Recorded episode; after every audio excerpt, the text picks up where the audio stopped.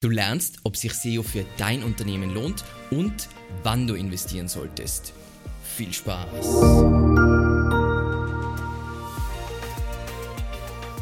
Mein Name ist Alexander Russ und SEO ist mein täglich Brot. Wir quatschen auf diesem Kanal über SEO und Content Marketing. Wenn du lernen willst, wie du nachhaltig Kunden über deine Website gewinnen kannst, dann abonniere jetzt gleich diesen Kanal. In dieser Folge beantworte ich die folgenden Fragen. Was brauchst du, damit sich SEO rechnen kann? Wann ist nicht der richtige Zeitpunkt, um in SEO zu investieren? Welche Unternehmen profitieren typischerweise von Suchmaschinenoptimierung? Warum ist es nicht sinnvoll, auf Blackhat SEO-Maßnahmen zu setzen, um das Wachstum zu beschleunigen? Und zu guter Letzt sehen wir uns SEO im Vergleich zu anderen Marketingkanälen an. Aber bevor wir reinstarten, kurz in welchem Kontext man seine Webseite und SEO sehen sollte. Am besten siehst du deine Website als einen Vermögenswert deines Unternehmens, eigentlich genau wie eine Immobilie, in die du investierst und eben durch SEO kannst du den Wert diesen, dieses Vermögenswertes erhöhen mit der Zeit. Also es braucht natürlich Zeit. Und auch Content, also Inhalte, sind ein solcher Vermögenswert, den du aufbaust und der dir auf lange Sicht einen Ertrag bringt. So, was brauchst du, damit SEO sich für dein Unternehmen rechnen kann? Lass uns es in zwei Teile aufteilen. Was sind so Mindestanforderungen und was hilft zusätzlich? Zuerst einmal, du brauchst natürlich relevante Nachfrage über Suchmaschinen, also Suchanfragen, wo der Nutzer was haben will, was du verkaufst oder vertreibst. Das ist einmal die Grundvoraussetzung. Das heißt, wenn es keine Nachfrage gibt, dann ist SEO natürlich nicht der richtige Kanal, um zu investieren. Dann idealerweise hast du eine gesunde Marge, damit du die Investition SEO auch tragen kannst. Dann ausreichend Ressourcen, egal ob intern oder extern, um SEO-Maßnahmen umzusetzen. Dann, was ganz wichtig ist, SEO ist eine langfristige Investition. Das heißt, es ist nicht so, heute geht's los und morgen kriegt man schon seinen Return on Investment, sondern es ist einfach wichtig, dass man Zeit hat und Zeit kommt mit, man hat schon andere erfolgreiche Einnahmequellen. Das heißt, man ist nicht abhängig von SEO. Das ist ganz, ganz wichtig, ganz, ganz wichtig, immer wieder äh, das hervorzuheben. Und eben als Unternehmer eine langfristige wachstumsorientierte Denkweise. Weil SEO einfach was ist, man, arbeit, man leistet die Arbeit im Vorhinein und der Ertrag kommt dann später, aber der skaliert extrem gut. So, was hilft zusätzlich? Auf jeden Fall mal, was ich ohnehin schon angedeutet habe, Erfolg auf anderen Marketingkanälen. Das heißt, wenn ich schon, sagen wir mal, ich bin erfolgreich auf Instagram und ich habe erfolgreiches Online-Marketing, äh, Offline-Marketing und habe da einfach ein Konzept, was schon funktioniert, dann ist SEO der perfekte Puzzleteil, um dort hinzuzufügen und das Ganze zu skalieren. Perfekt.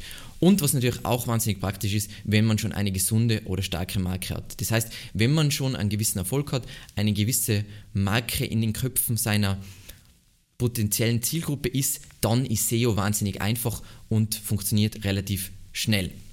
So, wann ist jetzt nicht der richtige Zeitpunkt für SEO? Weil jetzt können wir davon ausgehen, ja, aber dann macht es ja immer Sinn, in SEO zu investieren.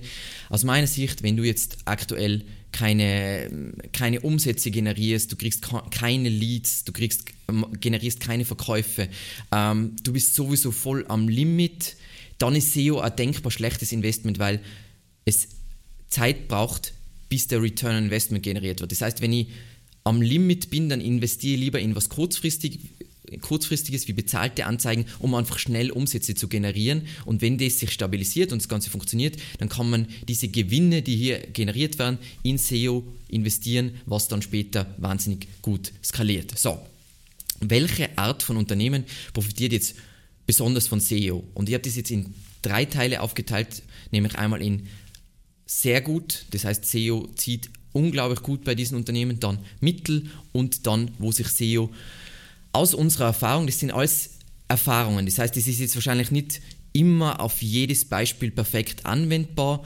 aber in der Regel aus mehr als zehn Jahren Erfahrung mit sehr vielen Kunden kann ich sagen, das rechnet sich, das wird sich nicht rechnen. So, für wen ist jetzt SEO das perfekte und das wichtigste Investment überhaupt? Online-Shops, eigentlich aller Art. Dann B2B-Unternehmen mit einem klaren Produkt bzw. einer klaren Leistung.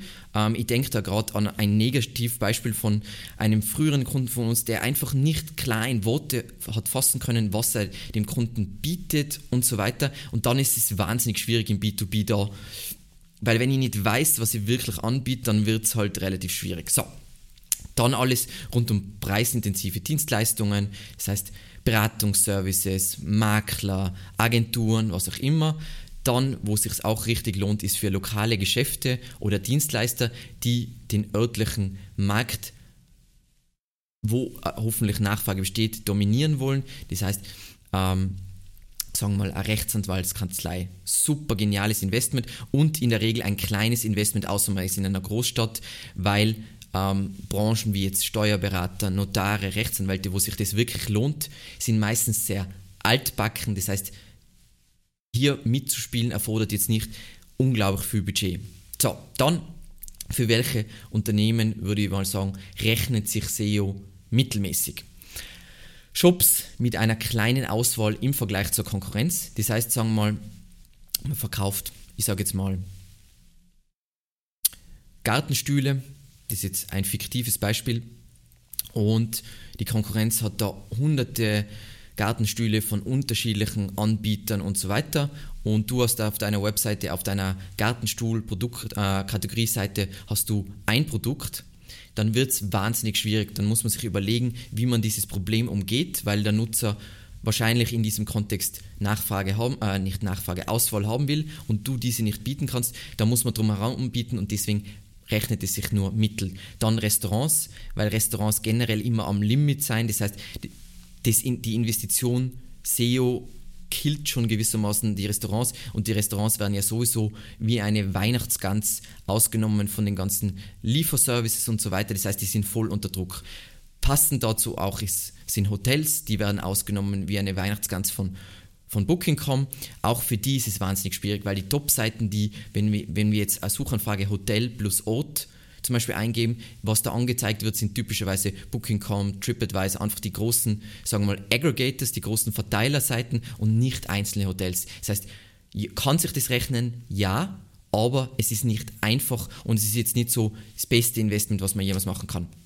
Dann, was auch teilweise schwierig ist, aus unserer Erfahrung, ist wirklich ein traditioneller traditionelles B2B-Unternehmen oder traditioneller B2B-Bereich, wo alles über Kontakte läuft. Also ich erinnere mich an einen Kunden von uns, eine Großdruckerei mit einem relativ speziellen Setup, dann ist es wahnsinnig schwierig, hier wirklich einen guten Return on Investment zu generieren, weil da läuft alles typischerweise über Kontakte und Freundelwirtschaft und nicht über, wo jemand sucht und einen neuen Anbieter um einen neuen Anbieter zu finden. So, dann, wo ist es schwierig, dass sich SEO rechnet? Schwierig heißt nicht unmöglich. Wir haben Kunden, die diese Setups haben, aber dann muss man SEO wirklich auf, ein, auf einem hohen Level machen. So, Ganz schlimm, ähm, weil es einfach schaut, finde ich, sind einfach schwierig sind Hersteller und Produzenten. Weil das Problem ist, ein Hersteller oder Produzent hat vielleicht gar keinen Online-Shop, sondern vertreibt alles über, über Händler.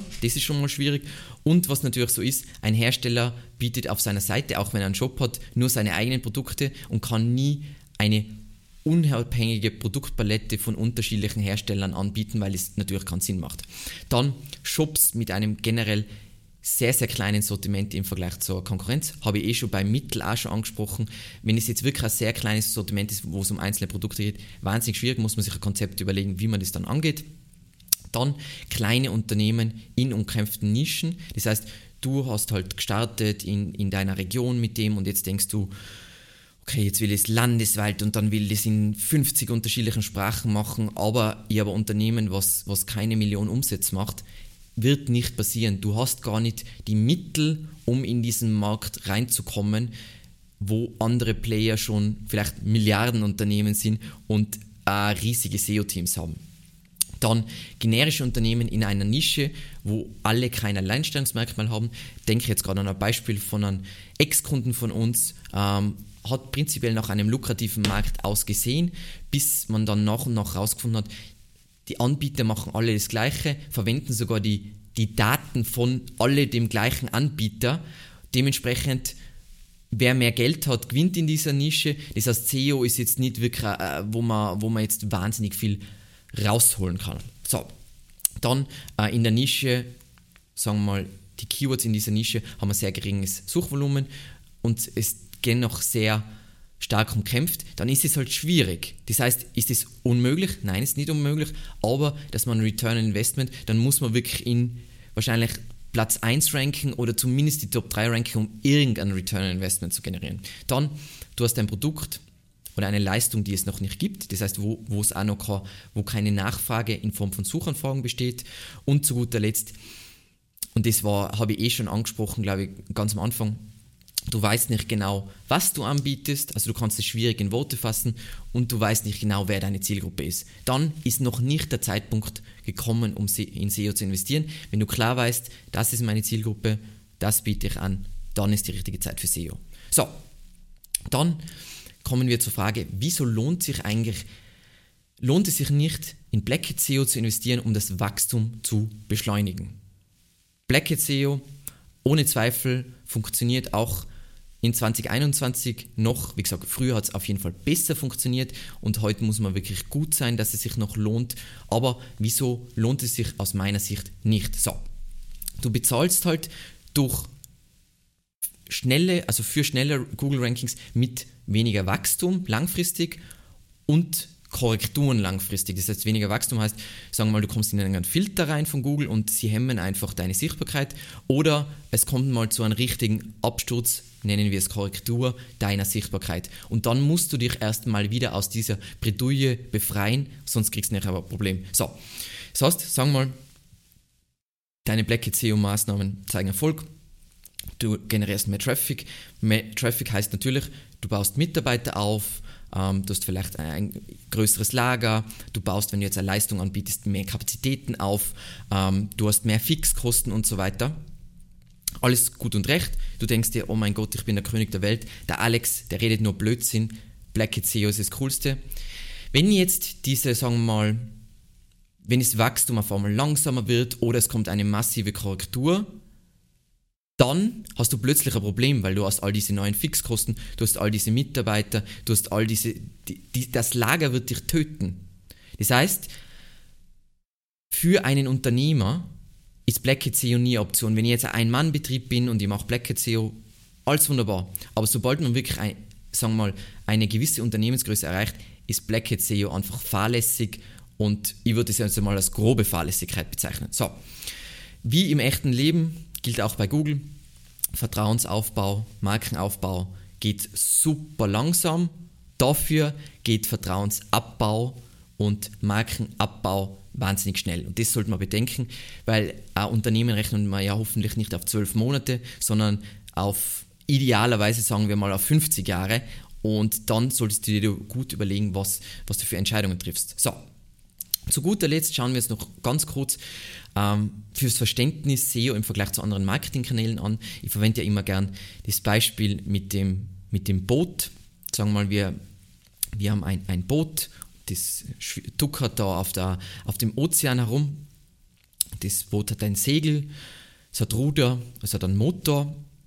Dann wäre der Motor, würde man in dieser Analogie, wäre wären bezahlte, wäre bezahlte Werbung, jetzt zum Beispiel bezahlte Werbung bei Google. Das heißt, ich muss da Benzin reinschütten, damit der Motor funktioniert. Wenn ich kein Benzin reinschütte, passiert gar nichts. Dann habe ich meine Ruder, zum Beispiel Social Media Marketing oder E-Mail Marketing. Immer wenn ich will, dass irgendwas passiert, muss ich rudern, sonst passiert gar nichts, sonst gibt es keine Vorwärtsbewegung. Und dann habe ich mein Segel. Und Segel ist SEO. Das heißt, ich kann mein Segel größer machen, ich kann mehr Keywords abdecken und so mehr Traffic generieren und ich kann mein Segel dichter machen, damit es die Nachfrage, die vorhanden ist, besser auffängt. Das heißt, ähm, mit der Zeit wird Segel immer größer und ich kriege immer mehr Traffic und das Ganze skaliert natürlich extrem gut im Vergleich zu anderen Maßnahmen. So, jetzt könnte man auch noch sagen, es gibt eine Strömung und die zieht uns nach vorne. Das wäre jetzt zum Beispiel das Branding. Das Branding hilft dabei, dass alles besser funktioniert. Durch Branding habe ich höhere Conversion Rates, ähm, SEO-Erfolge treten schneller auf und so weiter und so weiter. So. Was ist jetzt aber jetzt der, der wirkliche Hauptunterschied zwischen SEO und anderen Marketingstrategien, wie jetzt, sagen wir mal, Pay-per-Click, wie jetzt zum Beispiel bei Google Ads und anderen Arten von Anzeigen.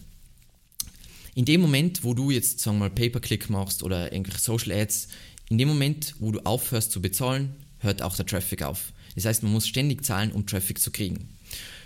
Bei Suchmaschinenoptimierung ist es so, man leistet einen Großteil der Arbeit vorab und mit, auch in Kombination mit dem Wachstum des Unternehmens und der Marke, steigt auch die Sichtbarkeit in den Suchergebnissen. Das heißt, SEO hat, hat den Vorteil und den Nachteil, dass es von allem anderen maßgeblich beeinflusst wird. Das heißt, deswegen sage ich auch, andere erfolgreiche Marketingkanäle helfen dir dabei, dass SEO einfacher wird.